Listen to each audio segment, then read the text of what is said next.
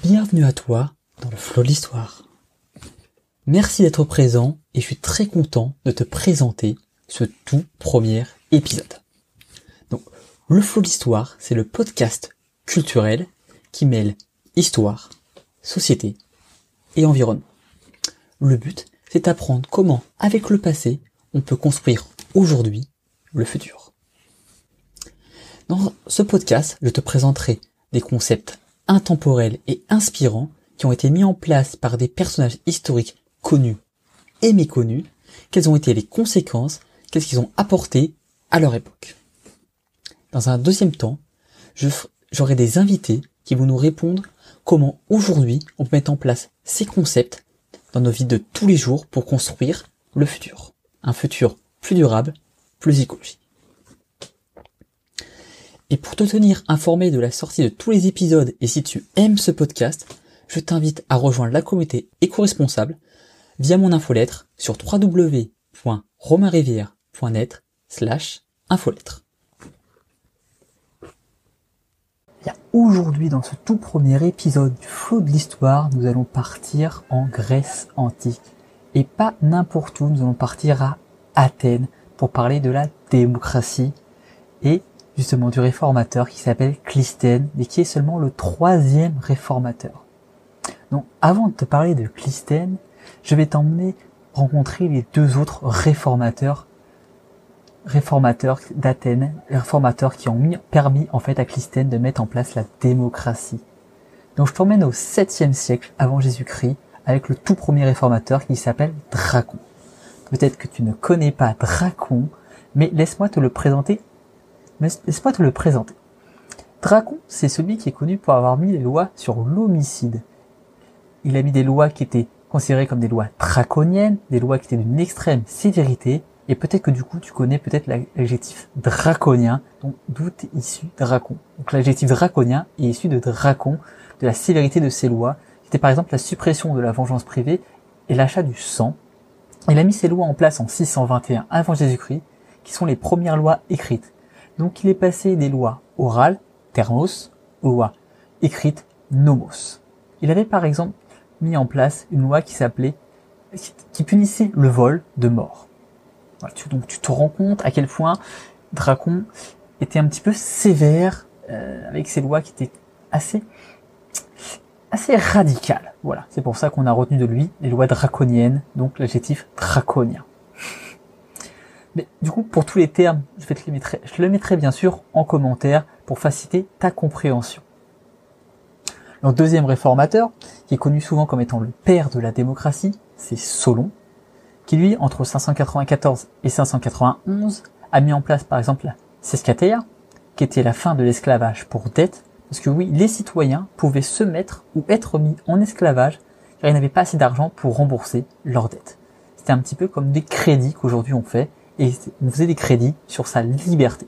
Ce qui est assez incroyable aujourd'hui si on te parlait de te mettre en esclavage parce que tu n'as pas payé euh, ton crédit d'impôt ou ton crédit pour ta voiture ou ta maison, ce serait un petit peu compliqué. Un petit peu radical aussi, de ce côté-là. Donc c'est pour ça que Solon a supprimé ces mesures-là, donc il a atténué un petit peu le passage de Dracon. Il a bien sûr, il a également affranchi les redevances sur les terres des Ectémores, qui étaient les paysans, pour réduire leurs dettes, encore une fois. Il a mis en place la boulée des, des 400. Donc la boulée, c'est une assemblée législative où siégeaient les citoyens d'Athènes avec justement 100 membres par tribu, car il y avait à ce moment quatre tribus. Donc les quatre tribus étaient, la première était ceux qui représentaient les plus riches, donc les Pentacosiomédines. La deuxième était les Hippeis, qui étaient les cavaliers. Les Eugites, la était la troisième, qui représentait la masse des Hoplites, la catégorie la plus importante. Et la dernière était celle des têtes, qui étaient les citoyens pauvres. Il a créé également le tribunal de l'Hélier, qui servait à rendre la justice, donc qui possédait l'ensemble du pouvoir judiciaire, et jugeait les affaires qui étaient envoyées aux magistrats qui eux s'occupaient du pouvoir exécutif. Cet édit était composé de, de 700 zéliastes, et qui, pour siéger, devait avoir plus de 30 ans. Il a mis en place un dernier point, qui était les lois de Leis Anglia, qui était la dénonciation publique contre les intérêts de la cité, donc qui donnait la possibilité à chaque citoyen de pouvoir dénoncer une personne ou une affaire qui était contre les intérêts de la cité. Ensuite s'est suivi une période un peu, trouble, avec la tyrannie des Pisistratides, qui été mise en place par Pisistrate et qui a été poursuivie ensuite par ses deux fils, Hippias et Hipparque. Et donc, c'est dans cette période un petit peu trouble qu'est arrivé Clisthène, qui en 508-507 avant Jésus-Christ, au 6 siècle, a mis en place ces réformes pour mettre en place vraiment la démocratie comme on la connaît aujourd'hui. Mais pour te présenter un petit peu Clisthène, qui n'est pas n'importe qui, parce que Clisthène c'est un alcménoïde, qui est sa famille, et tu connais peut-être deux autres alcménoïdes, qui sont Périclès, qui est connu pour être un très grand stratège d'Athènes, qui, qui est notamment connu pour son texte Les oraisons, l'oraison funèbre de Périclès, ou notamment Alcibiade, qui était adopté par Périclès et qui a combattu à la fois pour Athènes, Sparte et la Perse durant la guerre du Péloponnèse. Un personnage un petit peu controversé, euh, mais qui faisait aussi partie de la, famille acménoïde. Donc voilà, Christiane arrive dans cette période un petit peu troublée, un petit peu compliquée, et du coup il s'oppose à un personnage qui s'appelait Isagoras, qui lui était partisan de l'oligarchie. Donc il voulait, que le pouvoir soit conservé encore par les meilleurs, par les plus riches athéniens. Donc Clisthène, lui, a compris qu'il fallait s'allier au peuple, justement pour conserver à la fois le pouvoir et le partager pour pacifier Athènes. Il décide de mettre en place ces réformes pour répondre à l'urgence qui se présentait devant lui et les citoyens d'Athènes. Et il a mis en, avec une volonté de fusionner le peuple pour créer une même entité dépositaire des droits civiques. Donc, a mis, en, place sa politique en s'appuyant sur trois principes, trois grands principes qui sont l'iségorie, l'isonomie et l'isogonie. Le premier, l'iségorie est l'égalité du droit de parole, qui est un petit peu le principe clé, la clé de voûte même du système athénien, qui permettait à chacun de prendre la parole à l'ecclésia, qui était l'assemblée athénienne. Et pour ce faire, il fallait avoir, il fallait avoir 20 ans, avoir accompli son service éphibique, qui est un petit peu son service militaire, et, et grâce à ça, on pouvait entrer à l'ecclésia et parler. Du coup, proposer des lois, euh, donner son avis, voter. Parce que l'ecclésia était le cœur de la démocratie athénienne. Et on pouvait rassembler jusqu'à 6000 Athéniens qui étaient même le quorum nécessaire pour certaines lois importantes. Les citoyens siégeaient à l'Assemblée, siégeaient aux assemblées sous forme de tirage au sort.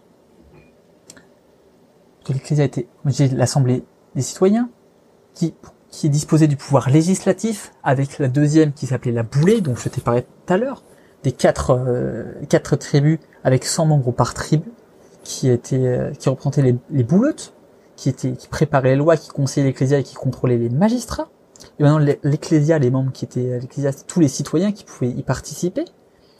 Eux, ils discutaient les lois, ils décidaient de la guerre, de la paix, et votaient l'octroi et le retrait de la situation, de la citoyenneté, pardon, citoyenneté, la citoyenneté bien sûr. Ils dirigeaient ainsi les travaux de la boulée. Et ces personnages, et parmi ces citoyens-là, on tire au sort ceux qui allaient siéger à la boulée. Donc, on avait aussi, on tirait au sort un membre qui s'appelait l'épistate d'Épritane, qui pendant un jour allait présider l'Ecclésia, il allait diriger les travaux de la boulée, était le garde des sceaux, le garde des clés de la ville, les clés, les gardes du clé du trésor, le garde des clés du temple.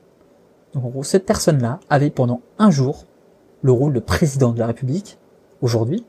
Pendant un jour, c'est lui qui prenait toutes les décisions, c'est lui qui gérait la, qui gérait la cité athénienne pendant une seule journée. Mais je reviendrai sur l'épistade des Prytanes et sur les Prytanies un peu plus tard.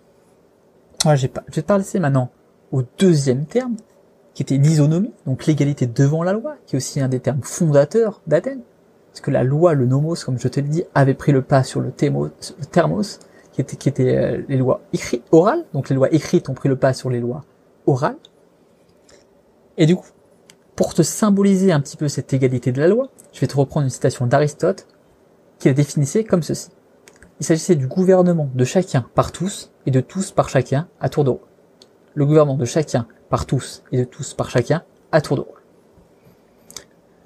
Donc le but de Clisthène était ainsi de renverser le pouvoir politique, celui des Aristoi, pour le donner au démos, le peuple. Donc renverser un petit peu le pouvoir des meilleurs, des riches, pour le donner au peuple.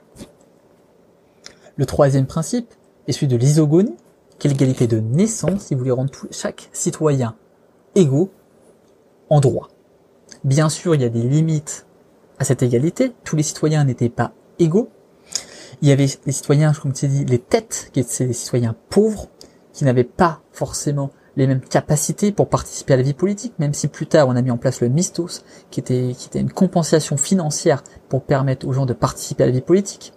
Il y avait les femmes, qui étaient exclues, bien évidemment, qu'elles étaient, elles étaient considérées comme mineures toute la vie, elles avaient un tuteur qui était soit leur mari, soit leur père, ou soit leur frère, ou un membre de leur famille, le cas échéant. Il y avait les métèques, qui étaient les étrangers qui eux non plus n'avaient pas de droit. Et après, il y avait les citoyens qui étaient frappés d'atimie, donc qui avaient perdu leurs droits civiques pour une période longue, courte ou définitive. Les citoyens qui étaient ostracisés, je te reviendrai plus tard sur ce terme, et bien sûr les esclaves qui n'avaient aucun droit de participer à la vie politique. Donc maintenant, je vais te, parler de la, réforme importante de Clisthène, qui est bien sûr celle qui, sur laquelle se base le système démocratique, celle qui ce qui fait de Clisthène le père, le véritable père, l'instigateur et le créateur de la démocratie, qui est celle de son brassage politique. Donc tout à l'heure je t'ai parlé que sous, que Solon il avait, mis en place quatre tribus, eh bien Clisthène, lui, va en mettre dix. Et pas, et pour une raison bien précise. Il va mettre dix tribus, qui seront chacune composées avec, qui seront composées de 30 tritises, avec du coup une trois traitises par tribu, pour un compte de 30 traitises, et les traitises étaient définies de la sorte. Il y avait une traitise de l'Astou, de la ville, une traitise de la Mésogia, l'intérieur des terres, une traitise de la Paralia, la côte. Donc il prenait une traitise de chaque, de chaque catégorie pour en faire une tribu. Donc en tout 30 traitises, 10 tribus. Et ces, tri euh, n'étaient pas limitrophes. Donc le but était bien sûr, tu le comprends bien, de mixer et de brasser la population, la population euh, athénienne dans ce qu'on a appelé la métabolée, le métabolé, le brassage de la population. Donc, je te donnais un exemple, tu prenais la tribu Aïs, qui était la tribu d'Égée, qui était un roi d'Athènes et le père de Thésée, et à l'intérieur de chacune de ces tribus, tu avais trois tritises, et dans chaque tritise, tu avais un dème. Et le but était ainsi de brasser la population pour que les, membres de chaque tribu s'identifient par rapport à leur thème. Donc je t'ai donné la tribu. On va dire qu'il y avait la tribu Aegis, la tribu Tigé, qui était dans une tritise, et un des dèmes de cette tritise était le dème Icarion. Donc, un exemple très concret, tu t'appelles Aristote, du dème Icarion, donc on va t'appeler Aristote Icarion. Le but était de casser le génos, donc l'appartenance à la famille pour créer une appartenance au dème. Il a d'ailleurs déconstruit les nocraries, les nocraries qui étaient les communes pour en faire des dèmes, les, les nocrarés qui étaient les maires pour en faire des démarques. Donc il y avait en tout 140 dèmes, 30 tritises et 10 tribus. Donc on passait du citoyen au dème, à la tritise, à la tribu. Donc, pour, finaliser ce projet, il a mis en place le politaille, le politaille, qui était le système politique qui donnait des chances égales à tous. Car il se composait de mandats d'une seule année, donc toutes les personnes étaient tirées au sort pour une seule année, ce qui créait un redoublement perpétuel de la classe politique et des décideurs du pouvoir législatif et judiciaire. Il y avait donc 50 membres par tribu, donc il a passé les 400 membres de Solon à 500 membres, 500 membres, pour en faire le conseil des 500, qui est la boulée. La boulée était l'ensemble où les gens étaient, où les citoyens étaient tirés au sort pour, siéger au boulétorion. Ils, ils pouvaient être tirés au sort deux fois, avec un minimum de 5 ans entre chacun de leurs deux mandats. Le rôle de ces bouleutes, qui siégeaient au boulétorion, à la boulée, était de préparer les lois, de conseiller l'Ecclésia, qui était l'autre organe qui possédait le pouvoir législatif, de contrôler les magistrats, donc eux qui possédaient le pouvoir exécutif, Ils pouvaient par ce fait mettre en place des problema, qui étaient des propositions de loi, qui étaient après étudiées par la boulée, qui décidait ou non de les mettre en place. Et ils étaient du coup votés à l'ecclésia, à l'ecclésia du coup qui les mettait oui ou non en place, et qui euh, validait ou invalidait en fonction s'il y avait le quorum des citoyens. On pouvait, on pouvait, les citoyens avaient, avaient le droit de faire deux choses également, de faire des graphés paranomon, des actions publiques contre un citoyen ou une action qui était contraire aux lois d'Athènes, ou une diké, qui était là du coup une action privée contre une personne en particulier. Donc Clisthène a redécoupé le visage politique de la société pour lui créer, pour créer une nouvelle identité à la fois de la société et des citoyens avec, pour créer un sentiment d'appartenance à son dème, au démotique, qui était un petit peu nos communes aujourd'hui. Il voulait vraiment recentrer les citoyens sur une entité qui était plus proche d'eux, hein, pour casser un petit peu ce pouvoir des Aristoïdes qui avaient tout le pouvoir à ce moment-là et durant la, les tyrannies, la tyrannie précédente. Son but était simple, il voulait inclure le démos, le pleup, dans le politaille, le système politique, afin que ce soit lui qui vote les lois. Donc son objectif était politique, social et civique. D'abord politique, parce qu'il voulait inclure un plus grand nombre de citoyens, pour que chacun puisse faire partie au moins une fois dans sa vie du système politique et décisionnel d'Athènes que ce soit exécutif, législatif ou judiciaire. Le deuxième, un aspect social, il a voulu abolir l'ordre social en passant de quatre tribus à dix tribus et casser ainsi l'attachement familial au génos. Il a mis en place l'aspect civique aussi, avec la création d'un nouveau corps civique, avec un nouveau cadre civique, une égalité de droit, égalité de parole, pour former ce qu'on appellerait une armée civique. L'armée civique, l'armée des citoyens, pour défendre la cité Athènes. Donc, Aristote définissait le nouveau système de Clisthène comme une communauté, la koinonia, de citoyens, les politailles, participant à un système politique, la politeia. Donc une communauté de citoyens participant à un système politique. Et les citoyens, une fois qu'ils avaient accompli leur service éphébique et qu'ils avaient 20 ans et qu'ils avaient le droit de participer, qui n'est pas frappé d'atimie, d'ostracisme, qui avaient le droit de participer à la vie politique, étaient inscrits dans ce qu'on appelait le lexicharchon grammateion. Lexicharchon grammateion, qui était un petit peu le registre des citoyens. Et ce registre, en fait, il permettait de créer le lien politique. Donc j'ai parlé tout à l'heure de la suppression des, des nocraries, remplacée par, par l'Éden, la suppression des quatre tribus pour les dix tribus, et du coup, Clisthène, par ce, par biais, par ce système, par cet accomplissement, a accompli le synocisme d'Athènes, ce qu'on appellerait le vivre ensemble. Il a permis en fait de créer des nouveaux liens qui ont permis de mixer la population entre elles, créer un nouvel attachement, une nouvelle identité politique d'Athènes pour créer un mieux vivre entre les citoyens. Parce que chacun pouvait justement participer au pouvoir ou avoir du pouvoir à un moment donné, du coup, sans que le pouvoir soit préservé dans les mains d'un seul. Même s'il y a quelques limites dont je vais te parler juste après. Donc, comme tu l'as remarqué, il y avait euh, a mis en place un système décimal. Je t'ai parlé toujours des 20 ans pour euh, accéder à l'ecclésia, avoir le droit de parole à l'ecclésia et à bouler, de 30 ans euh, pour pour l'ailier.